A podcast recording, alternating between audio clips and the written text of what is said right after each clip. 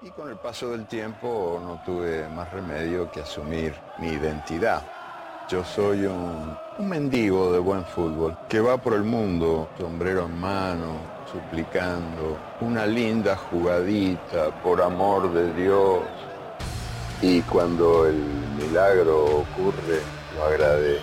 Sin que me importe un rábano cuál es el club o el país que me lo ofrece. De la única religión que no tiene ateo. Escucha el deporte. La barra por Ibero 90.9.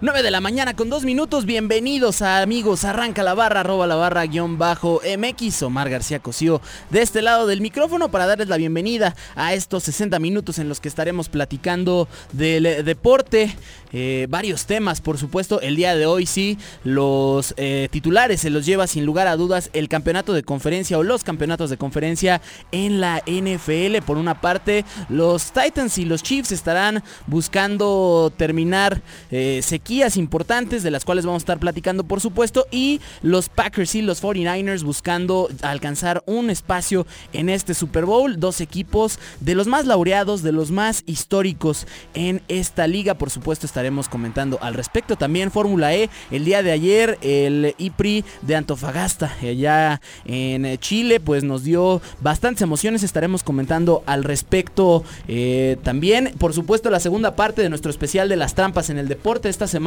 que pues a muchos nos llamó la atención que de pronto pues empezó a destapar una cloaca, ¿no? Que quizá no, no sea un titular en el sentido de que sea un tema nuevo, de que ah, por primera vez en la historia se están haciendo trampas en el deporte, no, no va por ahí, sin embargo como que se juntó todo ahí en un embudo bastante interesante esta semana. Eh, por supuesto vamos a presentar a la alineación titular de esta mañana. Fer Reyes, ¿cómo estás? Hola, muy bien, muchas gracias. Buenos días a todos los que nos escuchan. Y pues sí, hablar un poquito de el Australia Open que hoy comienza. Eh, tenis, tenemos el primer Grand Slam del año, de la década también. De la década también, ¿por qué no, por qué no decirlo? Además, en este contexto bastante complicado de la circunstancia de los incendios allá en Australia. Jimmy Gómez Torres, ¿qué te pareció ayer Chivas Pachuca? Estabas muy emocionado. Muy emocionado eh, eh, el día de ayer, en la tarde ya listo para ver las chivalácticas. La verdad un poco decepcionado, fue un partido triste. La verdad se vio desorden tanto en Pachuca como en Chivas. Claramente va a resaltar más el hecho de que en Chivas haya sido desordenado por el tema de los fichajes bomba.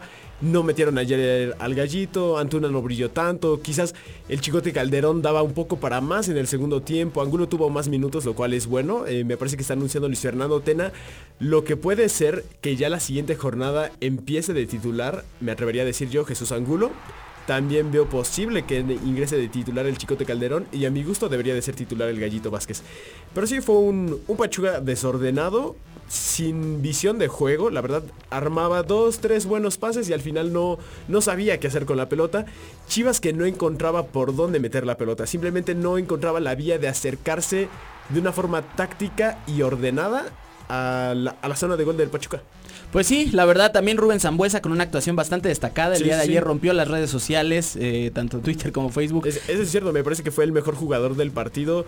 Más allá del empate, más allá de que no hubiera goles, Rubén Zambuesa fue el motor de Pachuca. Por supuesto, y eso es un tema bastante interesante, ¿no? Cuando puedes destacar a un jugador en un 0-0, que creo que es Sí. además una de las figuras futbolísticas Que además, más complicadas. eh, eh, cuando destacan un jugador en un 0-0, generalmente suele ser un jugador en defensivo. un defensivo, por Sí, supuesto. eh, en este caso fue Rubén Zambuesa en ataque, quien, quien fue el motor de Pachuca y el mejor jugador del partido a mi gusto. Pues ahí está, pues bastantes temas amigos que nos esperan en esta hora deportiva por Ibero 90.9. Hoy amanece nublada la Ciudad de México acá en el poniente, en la pecera sonora de Ibero 90.9. Pues eh, frío, un poquito de niebla y aprovechando también que el campeonato de conferencia de la Nacional será en San Francisco, pues vamos a ponernos en mood con esto.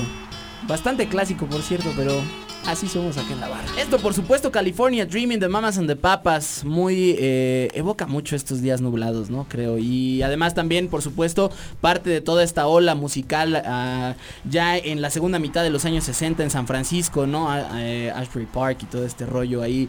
eh, talentos como Jimi Hendrix, Janis Joplin, que el día de ayer hubiera cumplido años y que por supuesto también lo pusimos acá en la barra. Y regresamos ahora sí al tema que nos atañe porque, pues, el Australian Open, el primer eh, Grand Slam de la década, como bien decía Fer Reyes hace un momento, pues empieza en un contexto bastante complicado. Y es que, eh, como habrán escuchado también en los espacios informativos de Ibero 90.9, pues eh, los incendios en Australia han puesto pues un predicamento no solo ambiental y no solo a la población de, de seguridad, digamos, sino pues puso a, a todo el mundo volteando los ojos con rumbo a esta isla en Oceanía. Y por supuesto, el Aus- Australian Open pues no podía ser otra circunstancia. De hecho, eh, pues este primer Grand Slam estuvo ahí medio en la cuerda floja, no se sabía si se iba, si se iba a hacer. La organización, de hecho, del Australian Open eh, ya implementó, o vaya, eh, ha implementado durante la última semana eh, mediciones de calidad del aire, ¿no? Los famosos IMECAS y todo este asunto de, eh, que tiene que ver con contaminación, para saber si es una, si es seguri- si es seguro para el atleta profesional desempeñarse. Como saben, la contaminación y la tormenta eléctrica son las únicas, digamos, las únicas condiciones climatológicas o, pues sí, atmosféricas. No, la, contaminación no necesariamente tiene que ver con naturaleza. Este que pueden detener un evento deportivo. Entonces, por supuesto que llamó la atención y también por supuesto llama la atención este asunto de que eh, pues los atletas ya instalados en Australia, previo ya en los entrenamientos finales de cara al Australian Open, pues eh, decidieron eh, a través de lo que saben hacer desarrollar partidos a beneficencia y todo y se recaudó una buena cantidad de dinero, no solo lo que donaron, sino lo que, lo que le pudieron recaudar. Sí, así es. Y Nadal y Federer en especial habían hablado antes del evento benéfico de exhibición y donaron 250 mil dólares contra los incendios. Y en general el evento juntó 4.8 millones y ellos van a seguir apoyando, al igual que otros eh, tenistas, con el tema de aces. Si sacan aces, eh, saca, eh, aportan dinero al, bueno, más bien donan dinero a esta causa y igual, pues muchas estrellas. Este, este evento fue el jueves, el jueves con participó Karo Wozniacki, Serena Williams, eh, Novak Djokovic, Coco Gauff, eh, Naomi Osaka, eh, Stefano Sisi- Tsitsipas y mm, claramente Rafa Nadal, Rafa Nadal, este Roger Federer y Nick Kyrgios. Pues la crema innata, ¿no? Después, además después de la Copa ATP que también se realizó en Australia y que fue este torneo que, que como también escucharon por acá, pues era, es, es un primer intento o, o más bien un segundo intento que existe de un desarrollo de un torneo de naciones de tenistas, un poquito al formato Copa Davis, distinto, pero bueno,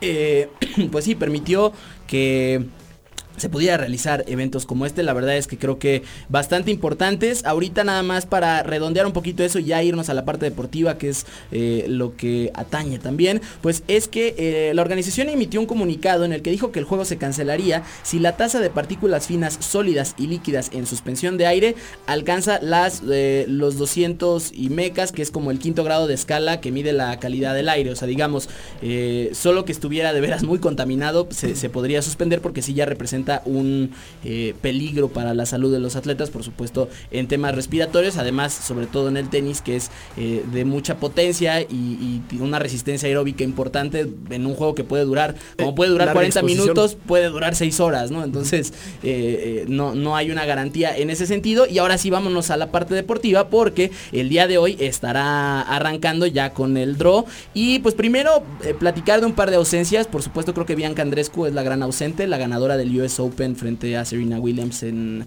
Nueva York. Eh, está lesionada, creo que es un De problema en la en rodilla. exactamente, un problema en la rodilla que la estará pues limitando, insisto. Eh, por supuesto esto pone eh, a Serena propia como una de las grandes favoritas, gente como Naomi Osaka, por supuesto. eh, Para defender el título, claro. Además, por supuesto, que eso es, eh, es otro de los asuntos, tanto en la WTA como en la ATP.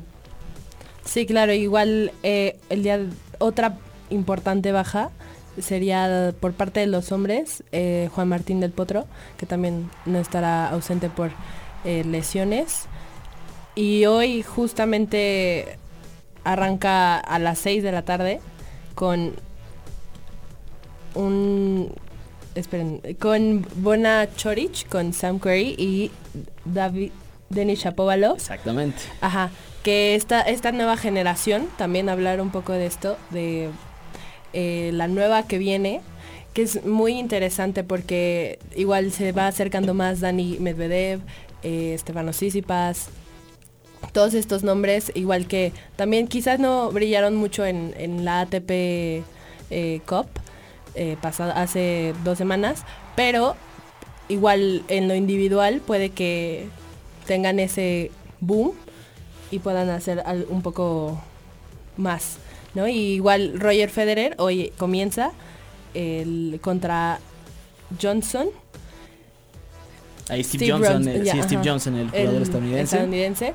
Y el día de mañana eh, debuta Roger, no, este Rafa Nadal, perdón. Exactamente, Rafa Nadal que estará haciendo su debut, también Stefano Tsitsipas el día de mañana a las 2 de la mañana hora de México estará haciendo estará haciendo su debut. John Isner también de los tenistas que llaman por supuesto la atención, Rafa Nadal el número uno del mundo contra Hugo Delien, un jugador boliviano, eso también llama por supuesto la atención en esta primera ronda, también más latinoamericanos, Pablo Cuevas el uruguayo estará ante Gilles Simón de Francia, eh, Dominic Thiem contra Adrián Manarino, Daniel Medvedev que ya decía Fer de esta nueva generación y que lo pudimos ver en el Masters, ¿no? Lo platicamos de hecho en un programa acá, esta nueva, las nuevas raquetas que poco a poco se empiezan a posicionar ya en los escenarios importantes. Otro duelo que llama mucho la atención también por el tema latino es el chileno Alejandro Tavilo que se estará enfrentando al colombiano Daniel Elaí Galán. Entonces, pues vaya, una presencia latina importante y como siempre y como ayer escuchábamos en voz de Raúl Zurutuza, pues el gran ausente, por supuesto, es México, eh, que todavía falta de, de encontrar un talento. De encontrar nuevas raquetas, ¿no? precisamente. Exactamente, que por supuesto hay iniciativas, esto también, la Cabo Cup, que es un torneo preparatorio en distintos puntos del país y que termina en el Abierto Mexicano de los Cabos, precisamente, eh, pues empieza ya a desarrollar, sin embargo, pues por supuesto ya para estar hablando de primeras rondas de Grand Slams hay un trecho bastante, bastante largo que seguir y nosotros también vamos a seguirle dando a distintas... eh, pues vaya, a los temas deportivos vamos a regresar a platicar eh, este tema de las trampas, que ayer dimos un primer preámbulo, eh, si no pudieron escucharnos el día de ayer, pues les ponemos un poquito en contexto. Eh, los Astros de Houston esta semana fueron investigados, o bueno, bien, se publicó una investigación de las ligas mayores de béisbol en la que se reportó que el campeón de la temporada 2017, los Astros de Houston, utilizaron un sistema de video para robar señales. ¿No? Que, que por supuesto no, no funge como parte del reglamento ni en las posibilidades de los equipos para poder eh, descifrar la estrategia del oponente. Entonces, eh, Vaya, empezó todo un asunto porque al principio nada más se había puesto como una tentativa, ¿no? O sea, había la duda ahí, vamos a investigar y todo. Pues bueno, resulta que en efecto esto sucedió así. Por supuesto, las ligas mayores de béisbol no se quedaron eh, pues con mucho eh, en el tintero. Decidieron tomar acciones, por supuesto, y ya las estaremos platicando de regreso. Además de todos los equipos y además de todas las implicaciones que hay en las grandes ligas, porque este equipo de los Astros empezaba a tener uno de los desarrollos de cada dinastía, que es que el talento de la oficina o el talento de los entrenadores empieza a salir a buscar su propia fortuna en otros equipos y pues precisamente esto es lo que ha desembocado una semana bastante compleja también los temas de dopajes por supuesto Rusia que sigue apelando para poder participar en los torneos importantes hay que recordar que no podrán estar eh, ni en Tokio ni en eh, las copas del mundo ningún evento Sin ningún importante. evento deportivo. Exacto. Pero sin embargo se, se dice, si bien Rusia no va a poder participar directamente en los Juegos Olímpicos, sus delegados, llamémosle, Por supuesto, podrán atletas. participar sin embargo sin bandera, ¿no? Que a La fin de cuentas, olímpica, exacto. es un poco mm, a, a mi gusto por parte de los deportistas es de lo es de lo más triste del mundo, no poder representar a tu país en un evento donde lo más importante es una bandera y un mundo unido por el deporte. Recordarán aquella circunstancia de la FINA en el 2013-2014, este mundial que iba a tener México en Guadalajara y que ya estaban las instalaciones que al final no se puede pagar y obligan a México a participar en los mundiales de la FINA con la bandera precisamente de esta institución y me parece que fue Rommel, creo Sí, creo que fue Rommel Pacheco quien gana el Mundial de Clavados, precisamente. Y él, eh, mientras estaba sonando el himno de la FINA, porque participó bajo esa bandera, él estaba cantando el himno nacional. Tampoco podía utilizar ninguna representación o ninguna indumentaria que hiciera referencia al país mexicano. Pues bueno, esta misma circunstancia sucederá con Rusia, Rusia que tendrá su despedida, si, la, si el Tribunal Superior de Deporte no dice otra cosa, en la Eurocopa, porque ese ya estaba clasificado y digamos no es retroactivo, es a partir de este año vámonos con la segunda canción de este programa. Esto que se llama Time is on my side porque nos pusimos... Eh, muy clásicos en esta mañana. Esto es de los Rolling Stones. Regresamos ahora sí a platicar sobre la trampa y el deporte. Aquí en la barra, porque estábamos platicando de estas trampas. Eh, también, por supuesto, el tema del dopaje de Víctor Guzmán, pues llamó mucho la atención. Y valdría la pena hacer un recorrido por otras trampas famosas en la historia del deporte. Al final, eh, creo que esto se reduce a que el deporte es una de esas pocas circunstancias que son procesos civilizatorios. ¿No? Y, el hecho de que sea una competencia, pues implica que tiene que haber un marco normativo en el que las dos eh, partes estén en igualdad de circunstancias, ¿no? Entonces, eh, además, por supuesto, del tema ético, del tema de desarrollo de valores, que por supuesto es uno de los puntos importantes a, destacar en el deporte. Y ha habido gente que, por supuesto, pues se ha tomado ciertas libertades para eh, llevar la balanza a su favor, ¿no? Ponerle un poco de peso. Por supuesto, el día de ayer hablábamos de la mano de Dios, que aunque sea uno de los momentos más icónicos y más recordados en la historia de las Copas del Mundo. Es una acción que no está permitida en el fútbol, no se puede tocar con la mano a menos de que seas portero. Entonces hay que destacarla, por supuesto. No sé si recuerdan, había una atleta cubana en los años 80 llamada Rosie Ruiz. La, digo así, era cubana, ¿no? Y eh, ella fue conocida porque en el maratón de Nueva York, digamos, ella corría maratones, era, era su actividad, ¿no? Y el, el, maratón de Nueva York lo había ganado y seis meses después va al maratón de Boston. Entonces llega al maratón de Boston y rompe el récord que había roto la vez anterior. Pero haciendo un análisis, para más lo rompió, rompió el récord como por 30 minutos. O sea, una cosa así bárbara. Y entonces hicieron la investigación de toda la carrera y descubrieron que había usado el metro. Entonces, había utilizado el metro. Ya ven que eh, en la política mexicana también se han visto casos así, en ¿no? De la gente que se mete en la fila de, los maratones, ¿no? Entonces, eh, esa por supuesto, eh, creo que es una de, de, las más chistosas, ¿no? Al final creo que podemos hablar de dopajes que te dan cierta ventaja en el rendimiento, pero aquí sí ya fue, muy descarado. Sí, fue demasiado, ¿no? Eh, por supuesto, algo que también es muy conocido en el boxeo, eh, los puños de yeso, ¿no? Cuando utilizan las vendas de yeso es, muy conocido y de hecho ha habido muchas peleas, muchos eh, campeonatos mundiales que han sido de hecho suspendidos. Muy famoso el de Luis Restro contra Billy Collins en 1983. Hay que destacar ese punto porque al final de la, pelea justo le descubren las, las vendas de yeso y pues por supuesto no le pudieron dar aquel, aquel cetro, ¿no? Eh, Vaya, bastantes eh, casos, por supuesto los New England Patriots tenemos que hablar de ellos porque... Los balones desinflados. Exactamente, justo, justo está cumpliendo seis años en esta semana. ¿Seis aquel, años? aquel, no, cinco años, cinco, años, aquel, aquel escándalo porque eh, de cara al Super Bowl 49, que eventualmente terminaron ganando los Patriots frente, frente a los Seahawks, eh, en el campeonato de conferencia que se celebra en Foxborough enfrentan a Indianapolis y Tom Brady lanza una intercepción en el partido, en el segundo cuarto, y el linebacker de Indianapolis se percata y entonces le dice al árbitro, revísalo porque, o sea, pues no, no da, ¿no? La presión.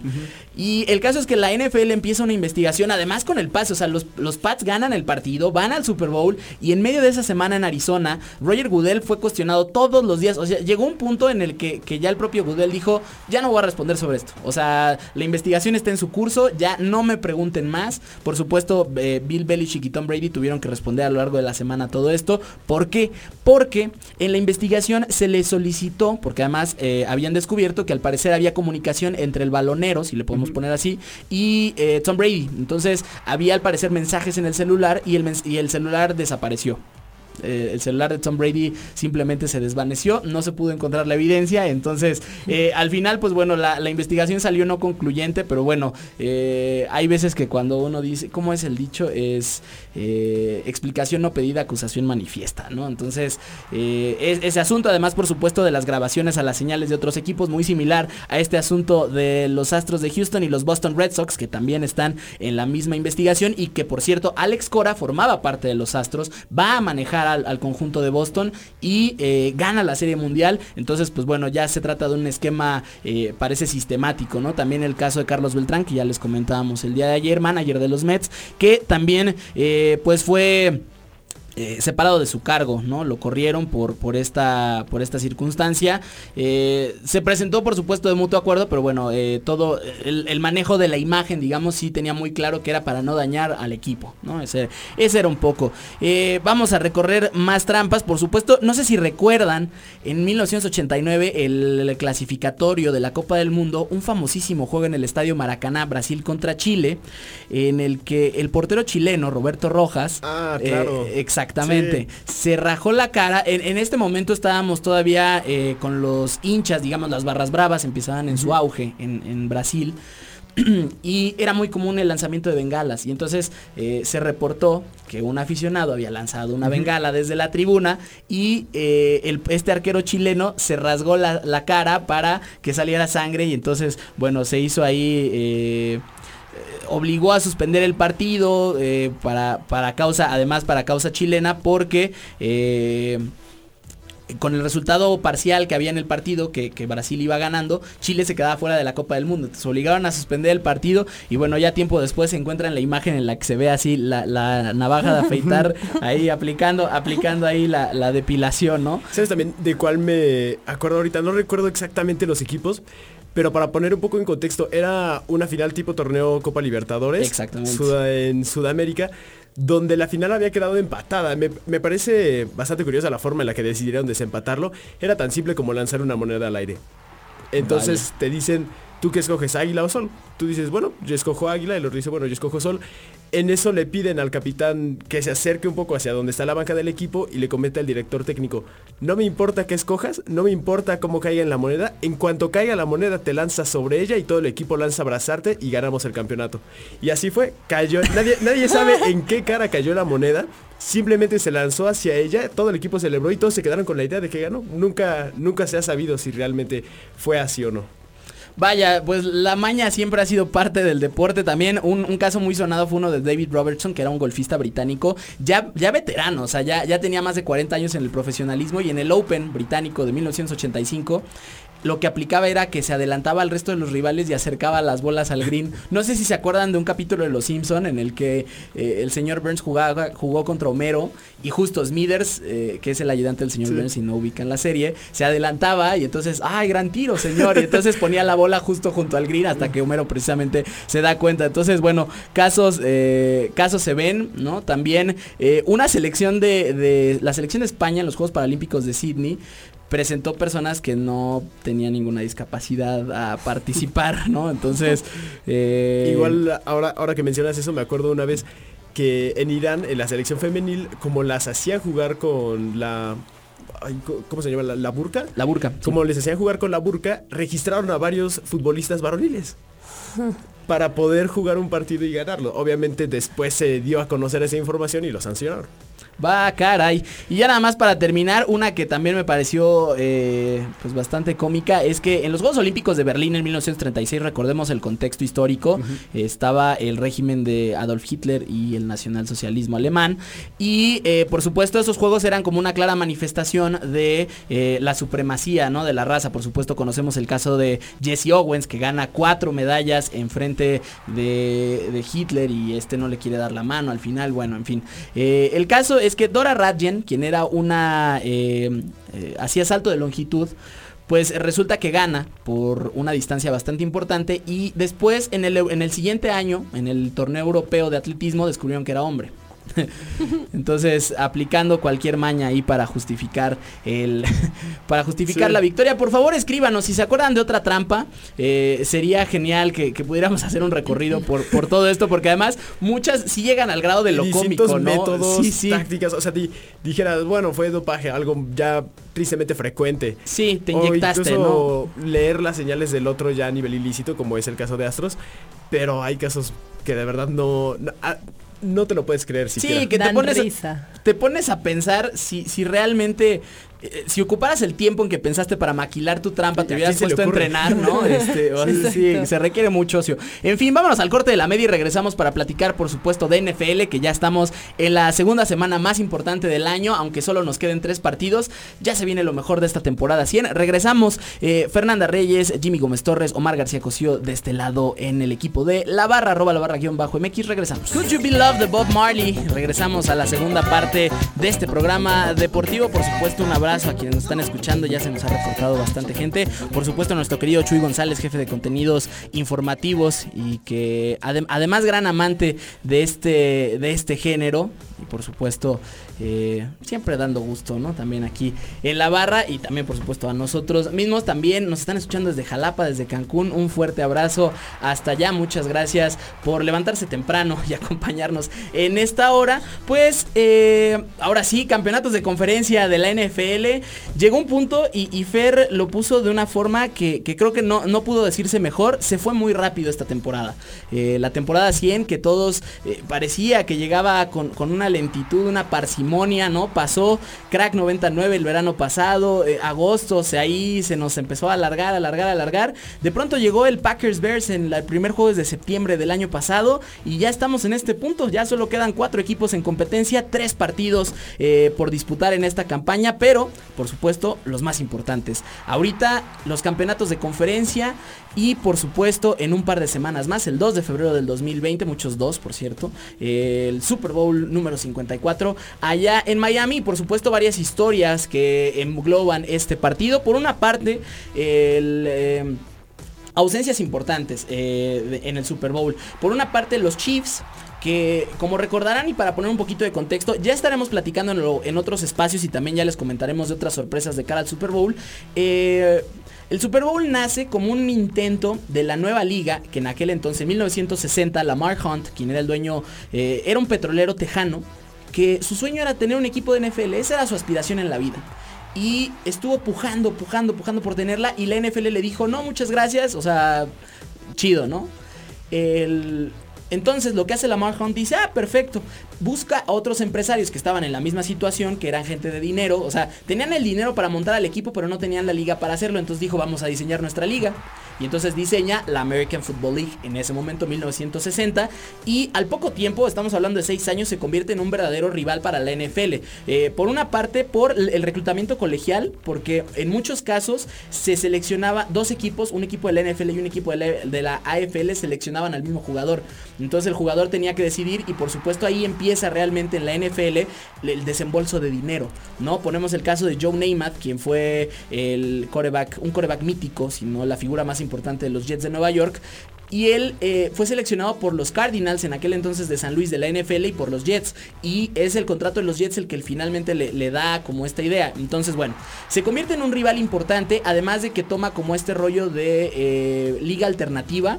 ¿no? Eh, apelaba ya al color, apelaba mucho al espectáculo, a otras circunstancias que en la NFL eran como los valores tradicionales de los Estados Unidos, ¿no? Eh, ganarlo es todo, es lo único, etc. Entonces en 1966 la NFL llega a tal poder que el propio Lamar Hunt, fundador de los Chiefs en Kansas City, le dice a, Pete Rozelle, en aquel entonces comisionado de la NFL, ahora sí que te exijo una satisfacción, sacó el guante, le dio una cachetada, te reto un duelo, ¿no? Desarrollan un juego de campeonato mundial, que además esta también es una narrativa muy estadounidense, para eh, definir al, campeón de campeones, ¿no? Digamos. Entonces era el campeón de la AFL contra el campeón de la NFL. En aquel momento las dos ligas tenían campeones por separado y pues bueno, se acababa la temporada.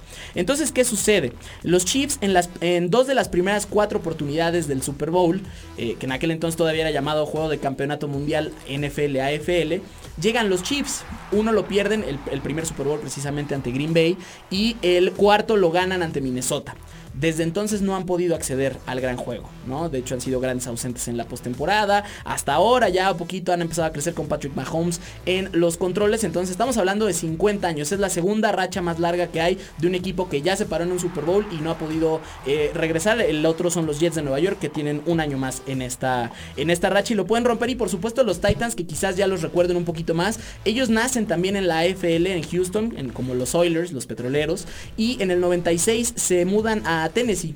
Primero se convierten en los Tennessee Oilers y después Bud Adams, quien era el dueño, bueno, quien es el dueño de, de, la franquicia, decide cambiarlo por a efectos de la identidad en el estado y como Memphis, que fue la primera casa que tiene este equipo, se le conoce como la Atenas de América porque por el volumen de universidades por metro cuadrado, o sea, es como, como la ciudad universitaria, digamos, sí. en Estados Unidos, eh, tiene mucho este rollo de la mitología griega y entonces toma el recurso de los titanes o los titans para construir a su equipo. Entonces, eh, tres temporadas después en Tennessee llegan al Super Bowl contra los Rams, es muy recordado la taclea de Kevin Dyson, que se queda una yarda de poder ser campeones, ¿no? 23-16 pierden aquel partido, entonces 20 años de ausencia y del otro lado tenemos a dos equipos que han sido protagonistas absolutos de la NFL, ¿no? Por una parte, los 49ers que en los años 80 toman el control absoluto de la liga con uh -huh. Joe Montana, Bill Walsh, un poquito más tarde George Seifert y Steve Young, con los que ganan cinco trofeos Lombardi entre el Super Bowl 16 y el Super Bowl 29, 13 años, cinco Super Bowls, la verdad, una cuota bastante importante. Eh, en ese lapso no perdieron ningún Super Bowl, el último que llegan, eh, les digo, con Steve Young, eh, 49-26 ante San Diego. Y es más tarde, es años más tarde, hasta el 2012, que Colin Kaepernick entra en el panorama y los lleva en su primer campaña como coreback titular al Super Bowl que pierden con los Ravens, que por cierto muchos esperaban que fuera una reedición precisamente del Super Bowl 47, este Super Bowl 54. Entonces, pues épocas de protagonismo, sale por supuesto Colin Kaepernick y ahora Jimmy Garoppolo, quien es uno de los pupilos de, de Tom Brady de Bill Belichick, pues está también a las puertas del Super Bowl. Por supuesto, en caso de que pase la narrativa, por supuesto, se va a quedar mucho con este tema Brady Garoppolo.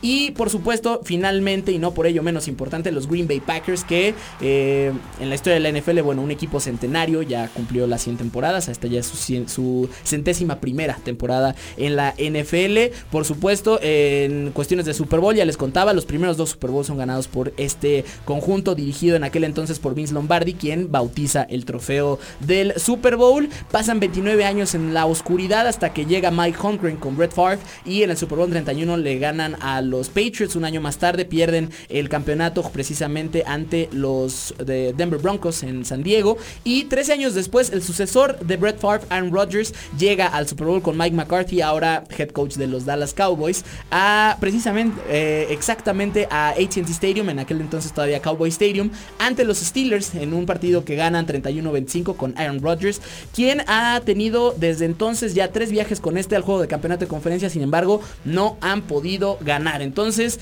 se abre esto, compañeros, pues dos partidos que definirán dos boletos. ¿Con quién se quedan?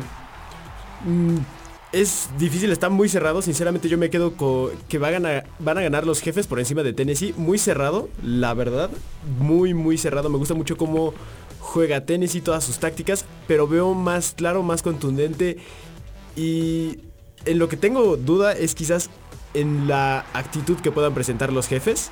Me parece que no están todavía tan decididos a, enfrentar tan directamente a Tennessee, pero me parece que se van a quedar con el juego inevitablemente, ¿no? Creo que es el momento de Patrick Mahomes de redefinirse y de aclarar lo que es.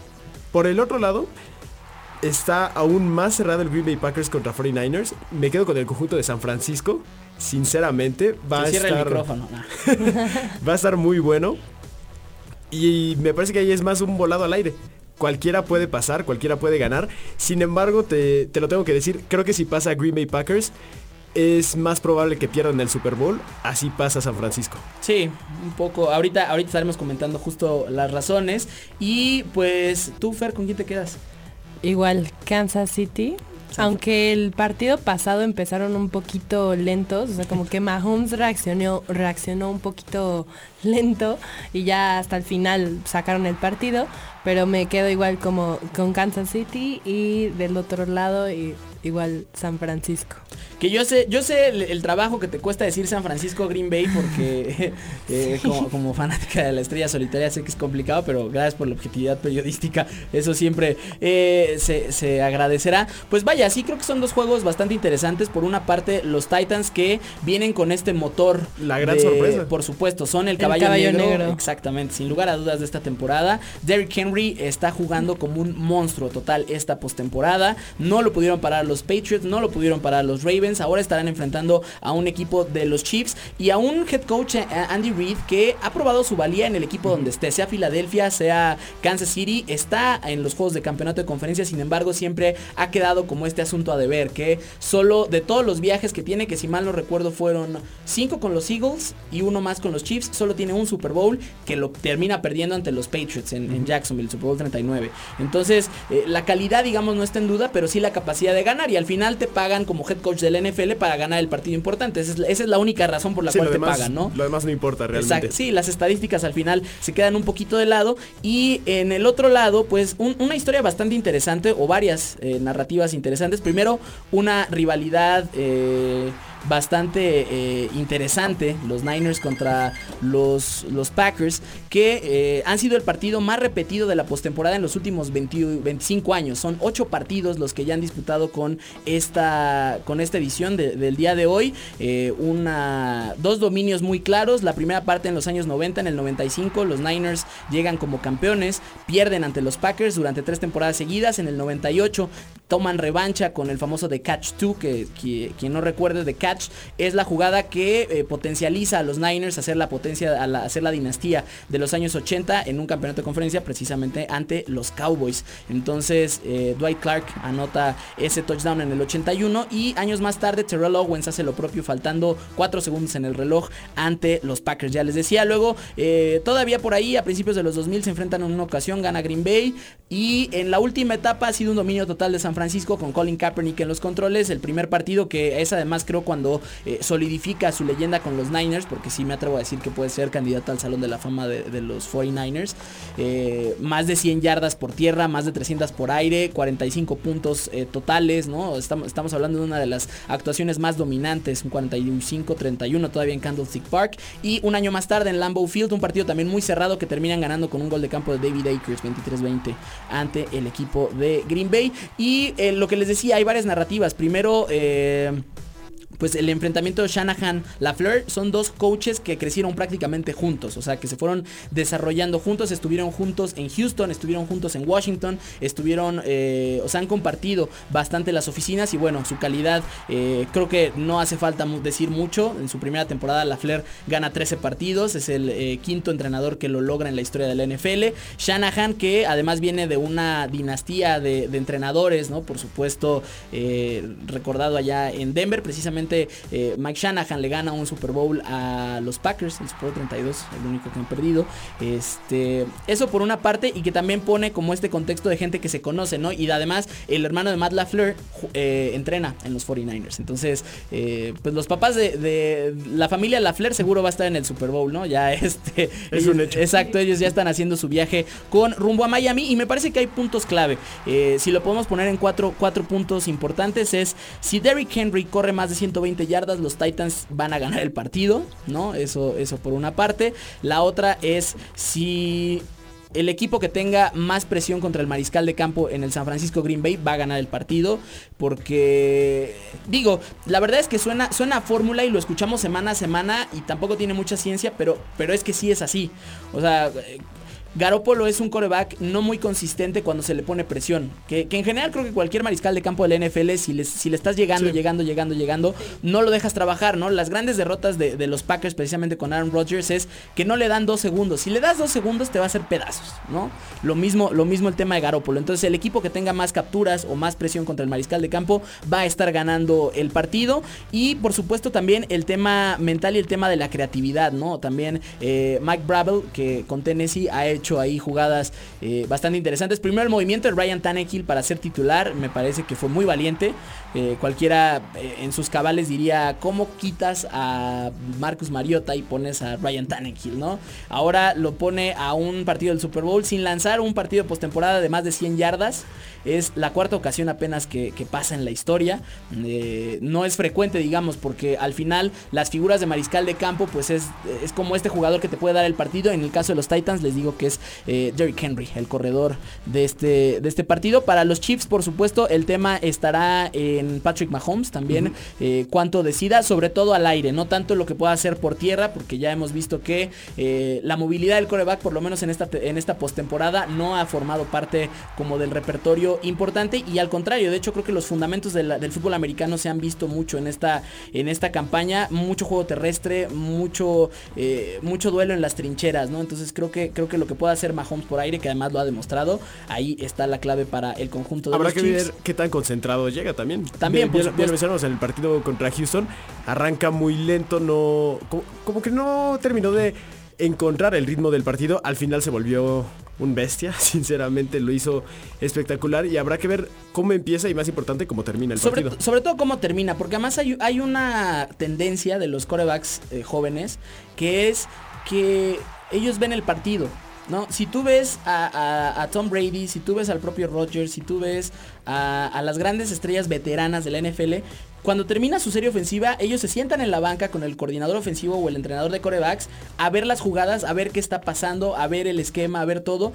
Y si ustedes ven de pronto, eh, no porque sea malo o bueno, pero vemos a Mahomes o vemos a Jackson que están tratando de animar al equipo, que están tratando de ser líderes en la banca, cuando lo que les tocaría sería estar analizando el juego, ¿no? Entonces eh, hay un poco también la diferencia de que tomen, de que sepan que quizás hay partidos en los que no tienes que ser el héroe y no tienes que ser el protagonista, tienes que buscar la victoria que creo que es algo que, han entendido otros corebacks, particularmente Tom Brady. Cuando, cuando no le toca ser el héroe, entiende su posición y cumple. Le ha pasado a Brady también, que se le van los cables, pierde el control y no puede hacer mayor cosa. Por supuesto. recuerdo, ahorita me vino de bote pronto, el Super Bowl que es contra las Águilas, que de repente se le ocurrió irse de receptor una locura. Claro, y si ya hiciste la locura, pues por lo menos hazla bien, porque al final eh, es muy recordada y va a ser recordada toda la historia esa jugada, porque en ese pase él siente los pasos del defensivo que ya está ahí prácticamente para plancharlo y además como era jugador en campo abierto, ahí no aplicaba el rudeza contra el pasador, ¿no? Entonces eh, prefirió no, no atrapar el balón, hecho que Nick Foles después con el Philly Special termina, termina por consagrarlo, ¿no? Entonces... Sí, puede anotar. Por supuesto. Pues amigos de la barra, por favor compártanos cuál es su Super Bowl soñado. Eh, por supuesto, hay muchas historias. En caso de que fuera Kansas City San Francisco, pues es el Joe Montana Super Bowl, porque son los dos equipos con los que jugó el eh, famoso 16 de los 49ers. una revisión del Super Bowl 1, ¿por qué no pensarlo? En la temporada 100, que el primer Super Bowl sea evocado y los fantasmas de Hank Stram y Vince Lombardi puedan estar presentes en el estadio. Si va a haber una sorpresa entre los Titans y los Niners o los Titans y los Packers, por favor, coméntenos arroba la barra guion bajo MX, arroba Omar RGC me pueden encontrar. Arroba Ferreyes. Arroba Jimmy me encuentras en Twitter. Por favor, ahí escríbanos, escríbanos para seguir esta conversación. Por supuesto, le vamos a dedicar estas dos semanas eh, casi de lleno a lo que será el Super Bowl número 54. Por cierto, eh, Alex Yes Alman, te mandamos muchos saludos, muchas gracias también por escucharnos. Y pues ya se está acercando la franja crepuscular en este programa. Nada más quería terminar con un par de cosas. Eh, la Fórmula E, el día de ayer vivió su segunda fecha en el campeonato con en, Chile, como ya les estábamos diciendo al principio del programa, y terminó con una victoria de Maximilian Gunther, este piloto de BMW, con eh, un podio que se cierra con Antonio Félix da Costa y Mitch Evans de Jaguar. Cabe destacar que la próxima vez que estemos hablando de Fórmula E lo estaremos haciendo desde el Autódromo de los Hermanos Rodríguez, porque el 15 de febrero, muy romántico por supuesto, este IPRI, pues tendremos a la categoría de autos eléctricos más importante del mundo corriendo en en el eh, asfalto de la Magdalena. una nueva era también para el automovilismo. Por supuesto. Va, va apuntando mucho sobre todo a lo que puede a lo que puede representar ambientalmente.